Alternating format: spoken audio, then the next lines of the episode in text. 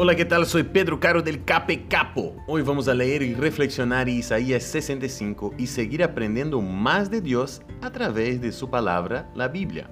Preste atención, el versículo 25 dice, El lobo y el cordero pasarán juntos, el león comerá paja como el buey y la serpiente se alimentará de polvo.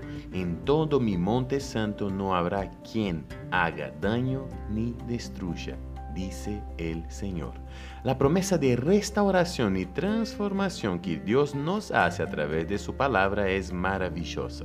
Cuando la leemos y entendemos, nos damos cuenta del poder sobrenatural que el Señor tiene y está dispuesto a usar en nuestras vidas. Qué bendición es ser su hijo. Que Dios te bendiga muchísimo. Chao, chao, chao, chao.